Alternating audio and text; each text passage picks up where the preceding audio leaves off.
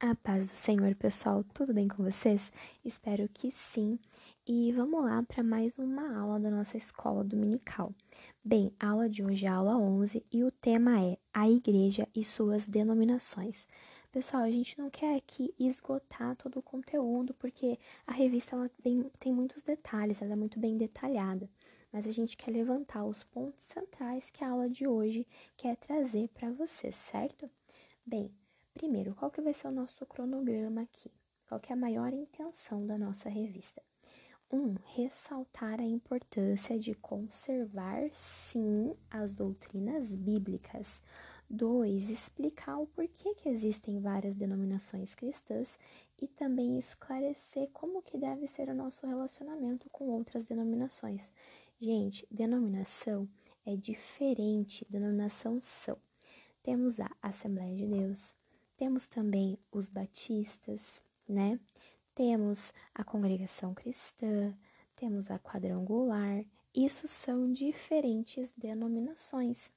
Nós não devemos estabelecer barreiras denominacionais para a Igreja de Cristo.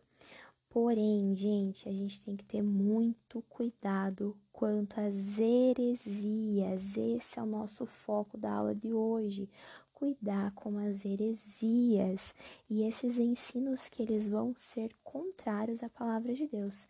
E a revista Tai traz alguma heresia? Sim, nós temos quatro principais: os gnósticos, os zebionitas, os montanistas e os arianos.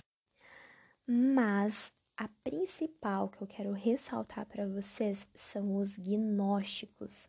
Os gnósticos, eles são o primeiro movimento, a primeira doutrina herege, é, e ela teve um início ali no século I e ela foi estruturada no século II. Essa doutrina gnóstica, ela teve seu surgimento com Cerdo em Roma. Ele pregava sobre a sucessão de apóstolos e depois o Macião, que era denominado um apóstolo, ele deu continuidade a esse pensamento. O que, que eles pensavam, o que, que eles pregavam e o que eles diziam? Que existia no, na cabeça deles, no pensamento deles, uma distinção do Deus do Primeiro Testamento e olha só que absurdo, era diferente do Deus do Segundo Testamento. Pessoal, esse macião, ele depois deu seguimento com o maniqueu. O maniqueu, ele era um dualista e ele surgiu aí, teve uma ascensão, ele cresceu bastante no século 3, no, no século 3. Ele se dizia apóstolo de Jesus Cristo. Ele tinha até fundado, ele chegou a fundar uma igreja chamada Igreja maniqueísta lá na Idade Média. E nós sabemos que foi justamente nessa época que o Martim Lutero ele vem com a reforma para cortar essa sucessão apostólica. Porque o que, que eles pregavam, o que, que esse pessoal ignóstico dizia? Que a sucessão, os apóstolos tinham que estar tá sempre se sucedendo. Por quê? Porque eles eram os únicos que tinham um contato com Deus, um contato com o divino. Então, eles eram a única forma de acessar a palavra de Deus. Mas Martim Lutero vem para quebrar tudo isso, para cortar essa sucessão apostólica, e ele vem nos dizer: Deus ele fala por meio das escrituras. A escritura não deve ser pregada pela metade, não deve ser extraído versículos que vão ser coniventes ali, que vão ser versículos que vão de encontro com os meus interesses. Não, a Bíblia é por inteiro. A palavra de Deus é completa. Bem, mas nós também temos os ebionistas. Eles negavam a divindade de Jesus Cristo.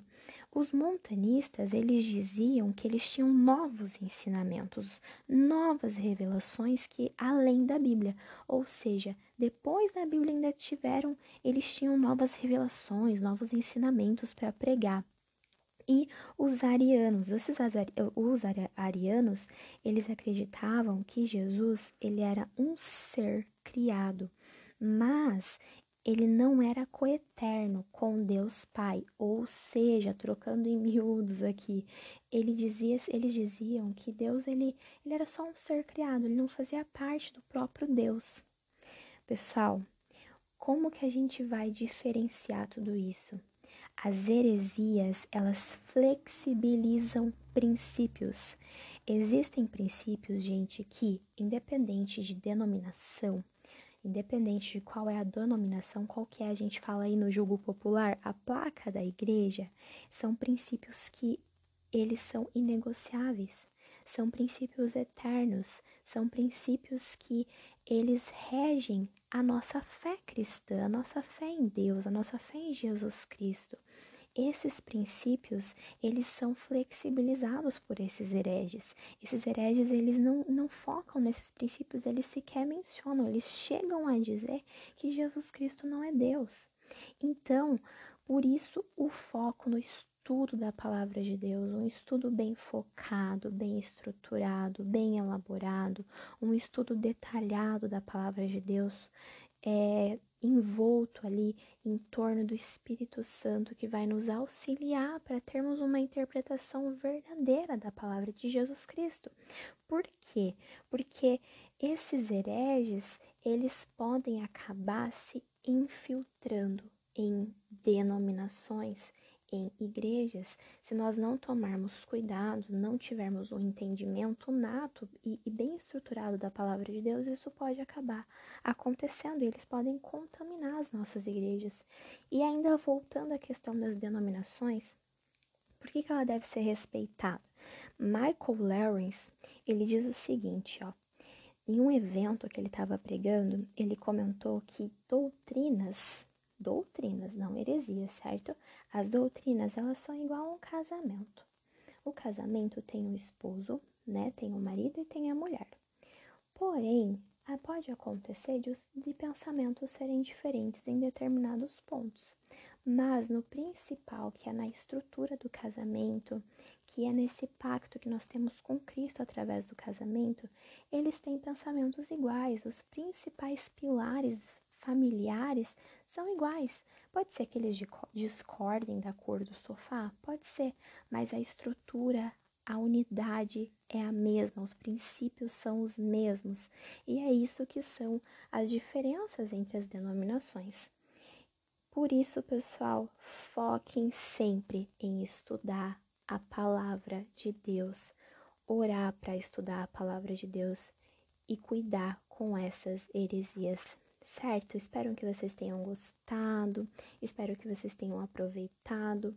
E qualquer dúvida, nos chamem, nos chamem na rede social, nos chamem é, por meio do WhatsApp. Nós estamos de portas abertas para atender vocês.